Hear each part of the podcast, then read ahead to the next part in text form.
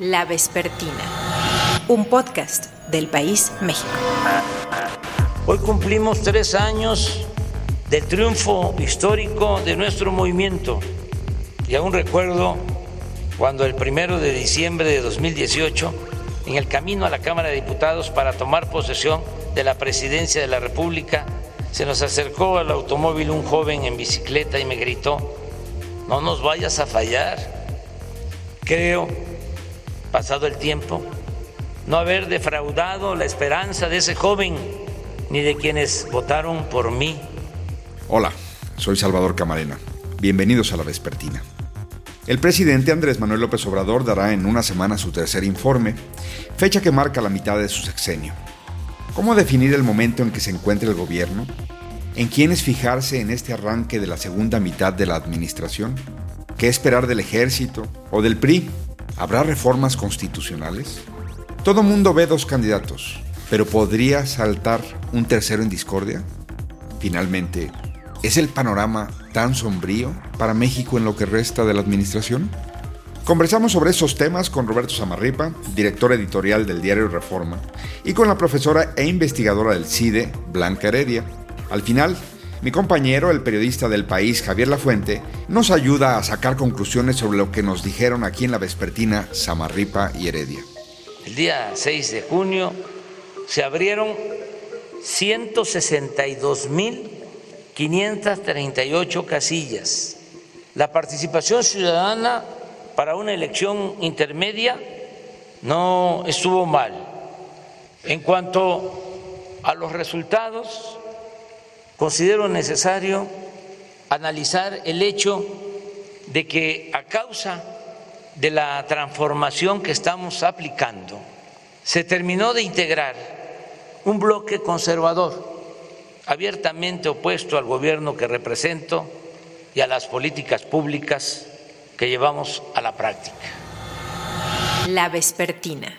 Me da mucho gusto recibir en La Vespertina a Roberto Samarripa, director editorial del periódico Reforma, antes reportero de Proceso, antes reportero de La Jornada. ¿Cómo estás, Roberto? Bien, muchas gracias. Aquí andamos. Roberto, ¿cómo defines el momento en que se encuentra el gobierno del presidente López Obrador? Pues se encuentra en un momento de turbulencia, como le gusta estar al, al presidente, en un momento agitado, en un momento importante, crítico. Creo que es un punto de inflexión respecto al, sexenio. Eh, está exactamente a la mitad del periodo y rectificando o tratando de reorientar en su estrategia después de un sabor agridulce en la elección de junio pasado. Agridulce porque lo abre estuvo en la Ciudad de México, donde perdió buena parte de los territorios que tenía Morena e históricamente le pertenecían en la simpatía al propio presidente, que fue jefe de gobierno aquí en la ciudad, y lo dulce, pues las cantidad de gubernaturas que nunca había tenido la corriente de izquierda, lo que esto signifique con, con Morena en, la, historia, y que es un poder territorial, político y también un potencial económico importante. Entonces, eh, están sacando lecciones de una parte de lo que no les gustó, que es la elección en la ciudad y en el Valle de México y están rectificando ah, en su lógica hacia una batalla ideológica, hacia una batalla de confrontación aguda, eh, fuerte, donde están exclamando y reclamando definiciones de primero de sus dirigentes, gobernantes, los integrantes de gabinete y gobernadores, y después de sus seguidores. Ha dicho el presidente que esto no es un tema de coquetear con el centro, sino de definirse y no quedar bien con alguien, sino quedar bien en su lenguaje con el pueblo. Eh, lo que tiene por delante es una batalla política e ideológica, una campaña. En esa batalla, ¿en quiénes fijarse como opinión pública? ¿A quiénes ves tú para la segunda mitad? Tú eres muy futbolero. ¿A quiénes ves para este segundo tiempo? Bueno, veo dos rieles. El de instituciones que puedan ayudarle y el de personalidades a las que haya que apostarle. Veo al ejército. El ejército es fundamental para garantizar gobernabilidad, confianza y sostenibilidad del gobierno en este tramo. Y le ha dado todo al ejército y el ejército tiene todo para colocarse como la institución sólida que da credibilidad al gobierno. Porque partido no veo, o sea, veo un conglomerado de corrientes, grupos peleados que, que no hacen un partido de gobierno fuerte. En el otro lado, el otro riel, pues serán las personalidades que, como ya definió el presidente, le acompañen. Que no le acompañe es que se va a ir al otro polo, al grupo opositor. Y ahí va, ¿quién veo entre las personalidades? Pues desde luego que Claudia Sheinbaum, la jefa de gobierno, que es la que perfilan como la posible sucesora de, del presidente Andrés Manuel, el, desde luego el canciller Marcelo Ebrard, y yo hasta ahí me, me quedo. Puede haber más, pero yo hasta ahí me quedo. ¿Dejaste con nombre y apellido solo a los dos que todo el mundo ve muy adelantados? Podría haber un tercero en discordia, pero eh, no, no sé de dónde, de dónde pueda salir. O sea, si, si pensamos en el gabinete o pensamos en gobernadores, bueno, podemos pensar en cualquiera, pero no, no les veo el despliegue, el conocimiento, la popularidad que tienen los dos que mencioné. En el sentido de Claudia Sheinbaum es la que está concentrando el liderazgo y generando el liderazgo de los gobernantes. No dejemos de lado los, las imágenes y los simbolismos. Apenas pasaron las elecciones de junio y el grupo de gobernadoras electas eh, con la bandera de Morena se reunieron con ella para configurar un grupo que mantendrá una comunicación constante con mujeres políticas de Morena y donde Claudia es la indiscutible dirigente de ellas. Se ha reunido con varios gobernadores, Alfonso Durazo, Rubén Rocha, etcétera, y ella es el, centro y la figura que hace la bisagra de, los gobernantes de Morena. Le queda muy fácil esa posibilidad porque ella es par de, los demás, de los demás gobernantes. En el caso de Marcelo Ebrard le queda muy difícil eso porque desde su punto, desde su posición de canciller, pues le cuesta más trabajo tratar de colocarse en la escena de la política interna, aunque tras bambalinas lo ha hecho completamente eh, con, el tema de las vacunas, con el tema de migración, con temas de política interna que le han encomendado y que él ha cumplido. Entonces, ahí es donde se ve cómo se van desplegando estas figuras para generar los consensos de los grupos que pueden definir la, sucesión presidencial. 4 de diciembre de 2020.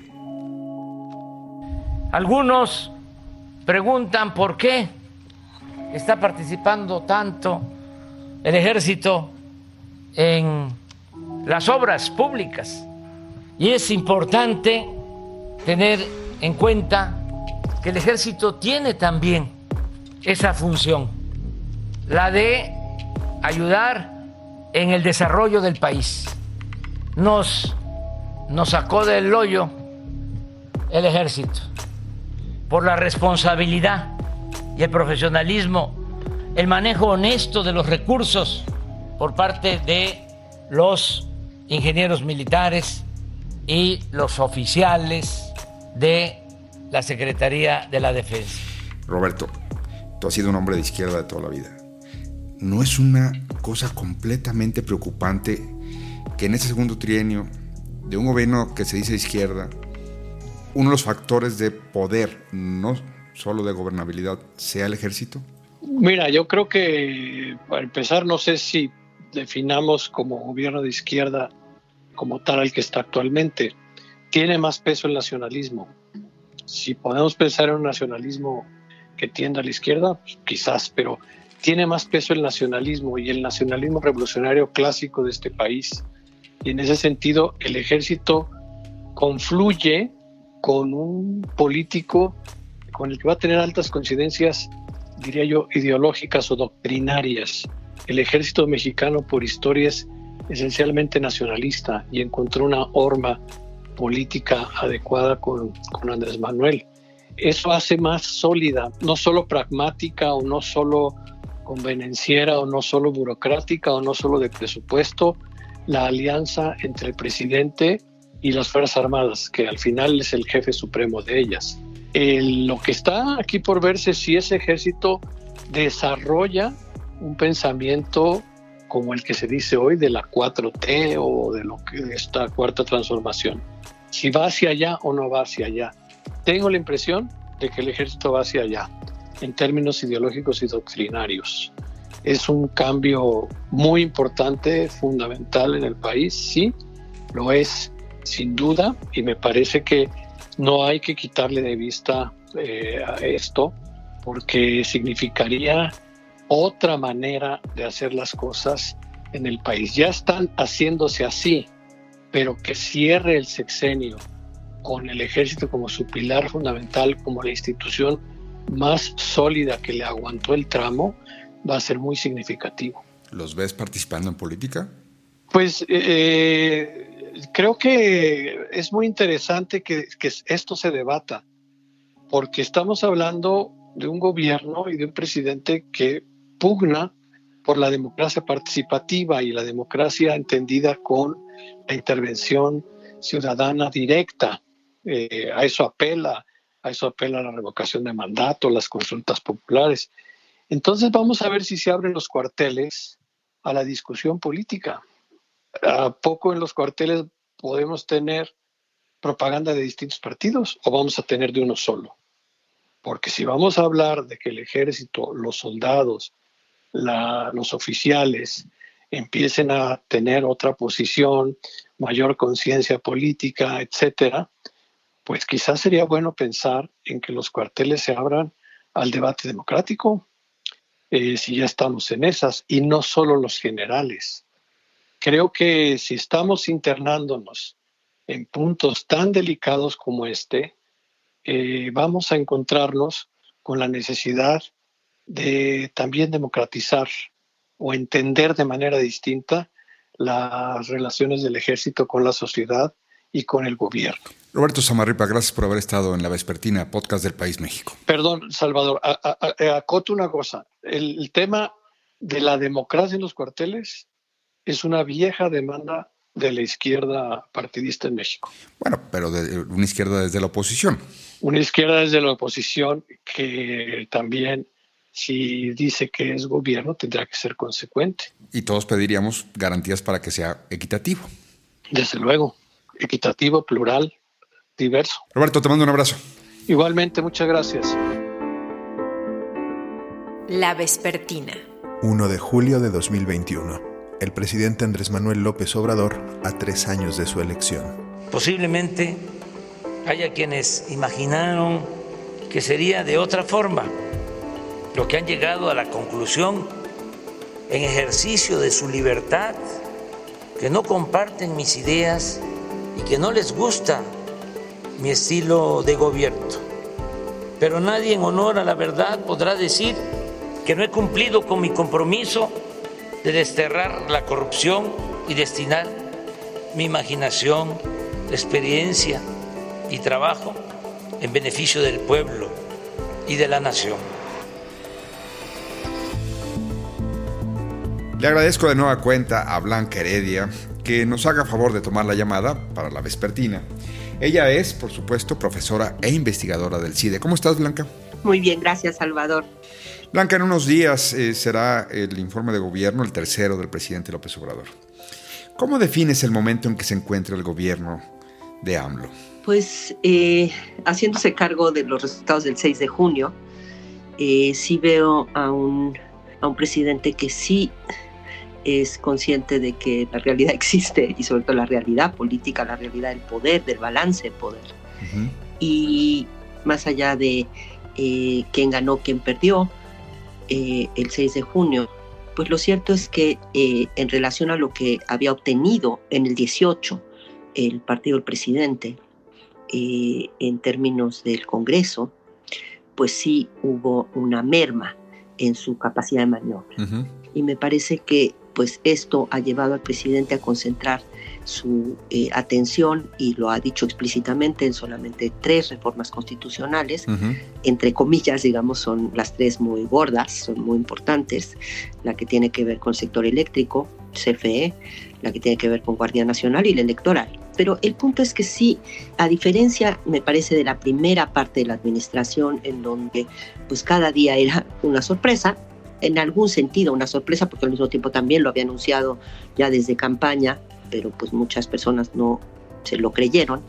Pero en todo caso, el ritmo como frenético de abrir frentes y frentes y frentes de la primera parte de la administración, no lo, veo un poco eh, menos eh, presente desde el 6 de junio. Y bueno, también el mismo, pues casi a los pocos días del 6 de junio, pues ya abriendo la sucesión presidencial, eh, buscando con ello, desde mi punto de vista, controlarla más que dejarla suelta. Y, pues en eso lo veo, ya eh, en algún sentido preparándose para el cierre. Sí, ¿en quiénes fijarse en este arranque de la segunda mitad? Pues mira, creo que nos tenemos que fijar en el PRI, yo creo que el PRI hay que mirarlo, o sea, pues tiene la llave de las constitucionales, ¿no? y pues está muy mermado en relación a lo que llegó a ser, lo que fue durante muchas décadas, pero incluso frente a lo que era el sexenio pasado. Pero bueno, pues tienen esa llave. Mi impresión es que, eh, al igual que siempre ha habido en el PRI, hay pues distintas posiciones dentro del Partido Revolucionario Institucional. Y habrá quienes piensan que es una buena idea pues seguir el gen prista ese de pues tú acércatele al poder, y habrá quien dirá, pues no, más bien vamos a resistir y la única posibilidad realmente de nosotros tener poder es ejercerlo poniéndole un freno a Andrés Manuel López Obrador. Eh, finalmente diría, pues hay que ver adentro de Morena, cómo están las cosas hoy, bueno, como están las cosas y como han estado más o menos siempre en Morena, ¿no? Pues es como un archipiélago lleno de sectores, corrientes muy disímbolas, cuyo único punto de unión es Andrés Manuel López Obrador. Y no es un punto de unión menor, pero sobre todo conforme se vaya acercando el 24, la posibilidad de conflictos internos, que se acelere, digamos, la rivalidad entre los posibles eh, candidatos a la presidencia y a todos aquellos que quieren incidir en ese proceso, pues se va a ir volviendo cada vez más intenso. Entonces creo que tendremos que mirar pues mucho, pues a los que hemos venido mirando, la verdad, Salvador es lo que yo pienso, pues los dos presidenciales más fuertes, que además pues lograron sobrevivir línea 12, ¿no? Claro. Y, y pues Claudia Sheinbaum, que me parece que ha hecho un, un, trabajo muy, muy bueno como jefa de gobierno, y así lo revelan, digamos, las encuestas, los niveles de aprobación son altos, eh, en la parte de gestión sobre todo, pues sigue en la pelea, a pesar de eh, que pues no le fue bien a Morena en el 6 de junio en la Ciudad de México. A pesar de ello, pues esos dos los tenemos que seguir mirando. A Monreal, pues desde luego que también lo tenemos que seguir mirando, porque pues él va a hacer su lucha, por más que el presidente no lo haya mencionado, pues yo creo que él tiene una idea fija y es que quiere ser candidato a la presidencia de la República y presidente de la República. Y pues hará todo lo posible, me parece, y habrá que mirar pues todo lo que hace Monreal porque además va no solamente a favor de él, sino también en contra de otros. La relación con el presidente y que tanto se mantiene, digamos, eh, funcional esa relación o no se mantiene funcional. ¿Ves que en este segundo trienio, que lo que antes eran los sectores del PRI, digamos, que los sindicatos, en este caso pues lo que dejó suelto por ahí la CTM o el propio magisterio, van a ser jugadores en este segundo trienio, estos movimientos van a pesar, los ves eh, incidiendo con un presidente que ha sido, pues por otro lado, muy poderoso, pero que sí enfrenta una realidad cambiante en el segundo tramo de su gobierno. Efectivamente, mira, yo, yo veo distinto, a, digamos, al, régimen priista clásico, ¿no? en donde esos sectores, el, popular, el campesino, el obrero, tenían por una parte una representación social, de, alguna manera, representaban a grupos sociales importantes, los que estaban organizados, pero que también tenían un enorme peso en términos electorales, en términos de movilización del voto. No lo veo eso ahora. En ese sentido sí veo un cambio muy importante en relación al prismo clásico. Hay algunas excepciones. La más notoria desde mi punto de vista es el Sindicato Nacional de Trabajadores de la Educación, que sigue siendo el sindicato pues, más grande y además que sí tiene digamos, y lo han mostrado una y otra vez, una gran capacidad para funcionar en el plano electoral de manera además muy disciplinada, a veces con instrucciones así como muy precisas de por este y por este y voto dividido y así, ¿no? O sea, sí es, digamos, una máquina muy impresionante en términos político-electorales, pero no veo la fuerza que tenían los sectores en el pasado. Ha sido sustituido más bien por redes en mucho, pues que en parte captó Morena y en parte construyó Morena, mm. el presidente mismo. Y esos son los que van a ser los grandes jugadores, me parece. Esas redes electorales, que es lo que es Morena hoy, digamos, grupos que pueden tener diferentes visiones, pero que no se sabe exactamente en qué influyen, excepto en el momento electoral, que sí son como una máquina electoral. Veo que pues esos van a ser muy importantes de cara al 24 en términos de la definición del candidato o la candidata a quién va a escuchar Andrés Manuel, que esa sería como otra posible pregunta. ¿no? pues creo que va a consultar sobre todo su, su conciencia, su corazón, su cabeza. Me parece que va a fijarse mucho en quién tiene dos características que serán muy importantes para él. Por un lado, como lealtad a su proyecto y que pueda asegurar de alguna manera la continuidad de su proyecto. Y por otro lado, que pueda captar el número de votos requeridos para ser elegido o elegida presidenta de la República. Mm también algo escuchará, digamos, al sector privado, algo escuchará al sector de las Fuerzas Armadas, que además se ha venido eh, pues ganando muchísimo poder en esta administración, y también quizá un poco dentro de su propio grupo, dentro de su propio partido, las distintas facciones, los diferentes grupos que lo componen. Mm. Pero sí mi impresión es que frente a, sobre todo si lo comparo con el prismo clásico, mi impresión es que va a tener como más margen de maniobra, porque es eh, Morena un partido muy poco institucionalizado. Es un partido que es totalmente personalista y está todo gira en torno a la persona del presidente. Claro. Entonces creo que va a ser una decisión en donde pues, va a pesar sobre todo, digamos, Andrés Manuel López Obrador. Blanca, un gusto como siempre conversar contigo. Lo mismo, Salvador, y mucho gusto de estar aquí y con tu audiencia. ¿Qué tal? ¿Todo en orden tú? Eh, bien. Eh, ¿Escuchaste ambos? Sí. Perfecto. ¿Grabamos? Sí, no te voy a gustar, o sea que... La Vespertina. Hemos escuchado ya a Blanca Heredia, hemos escuchado por supuesto también a Roberto Samarripa. Es un gusto para mí recibir aquí en La Vespertina a Javier Lafuente, subdirector de América del país, encargado en México de la redacción del País México. Javi, bienvenido a la Vespertina. ¿Cómo estás, Salvador? Javi, dice Roberto Samarripa que viviremos una etapa de turbulencia. ¿Tú cómo lo ves? Bueno, yo creo que México vive un momento de turbulencia perpetuo. Yo creo que lo que viene es un momento de definición.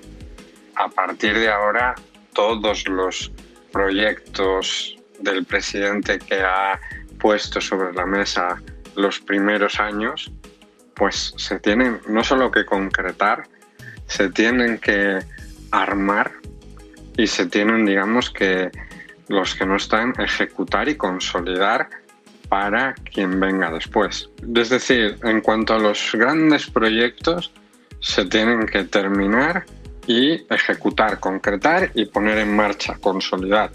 Y en el punto de vista más político, de las reformas constitucionales, las tendrá que armar jurídicamente bien, asegurarlas de alguna, de alguna forma. Sabemos que no tiene eh, la mayoría que le hubiese gustado después de las elecciones intermedias, pero tiene una amplia mayoría. No dudamos, yo creo que no se puede dudar que vaya a poder conseguir eh, los dos tercios que necesita, pero pues todo eso más allá de lograrlo, hay que armarlo, consolidarlo y legarlo, ¿no? O sea, a quien, a quien venga 2024. Por eso quizá Blanca Heredia nos decía, hay que fijarse en lo que viene en el PRI, porque para armar esas posibles alianzas, quizá el PRI, con sus 70 diputados, es eh, el que está al alcance. Pero por otro lado, te preguntaría, ¿y quién le ayuda al presidente a armar esto? ¿Con quién va a armar? No tiene secretario de gobernación. con todo el respeto a la secretaria, no existe un operador político para esos amarres. Yo creo que el presidente se ayuda él solo y creo que ha dado muestras de, ello. Ha quedado claro que el presidente no necesita ni tampoco quiere quien le haga sombra. Entonces mm, utilizará, se apoyará más bien, no vamos a usar el verbo utilizar, se apoyará en quien necesite en cada momento para cada reforma Obviamente sí, estoy de acuerdo con Blanca Heredia en que el PRI eh, es la bancada a la que mirar, pero yo creo que no estaremos exentos de sorpresas estos tres años. Hablando de sorpresas, Javi, las segundas partes de los presidentes se prepara una sucesión, algunas cosas salen de control, otras alcanzan a, amarrar, hasta ahí normal.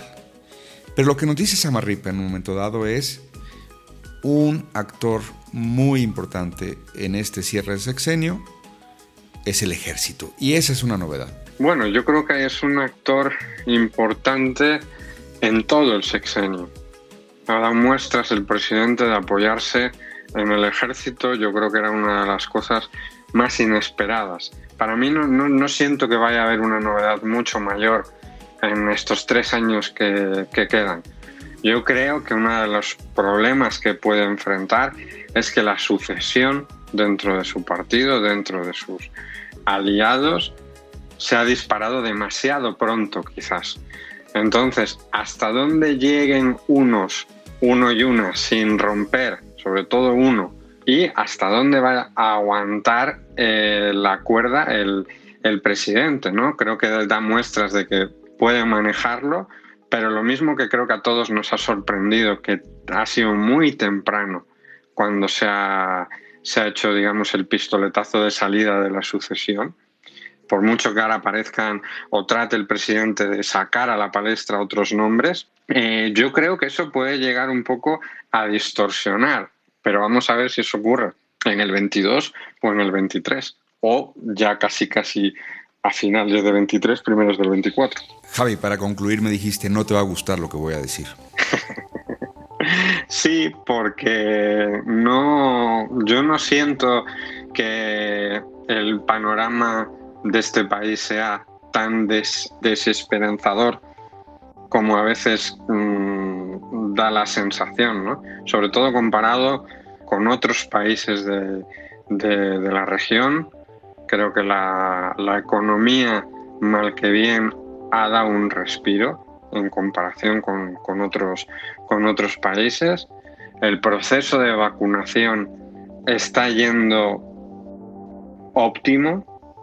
Entonces, bueno, hay actitudes que quizás no nos gustan tanto, que ponemos muy en duda, pero en general, como creo que como mapa general, tampoco se puede mm, decir que este país ahora mismo está mal, sobre todo de cara a, como decías, un final de mandato, una segunda parte de, mandato que suele ser mucho más desgastante, donde los presidentes siempre llegan eh, mucho más quemados y donde la gente ya, digo, los políticos están pensando en la, en la sucesión creo que aún la fuerza del presidente y del gobierno es bastante grande. Te compro eso, Peña Nieto ya llegaba tocado por Ayotzinapa y por la Casa Blanca. Felipe Calderón, derrotado en las intermedias. Este presidente llega con 11 gubernaturas en la mano, 12 si le sumamos a Luis Potosí. Y por supuesto algunas derrotas dolorosas en la capital, pero mucho se podrá ver en la segunda parte del trienio. Javi, un gusto tenerte en la Vespertina. Muchísimas gracias por la invitación. Y gracias a ustedes por escuchar la Vespertina. En la producción, Omar Morales. En los micrófonos, Salvador Camarena. Hasta la próxima.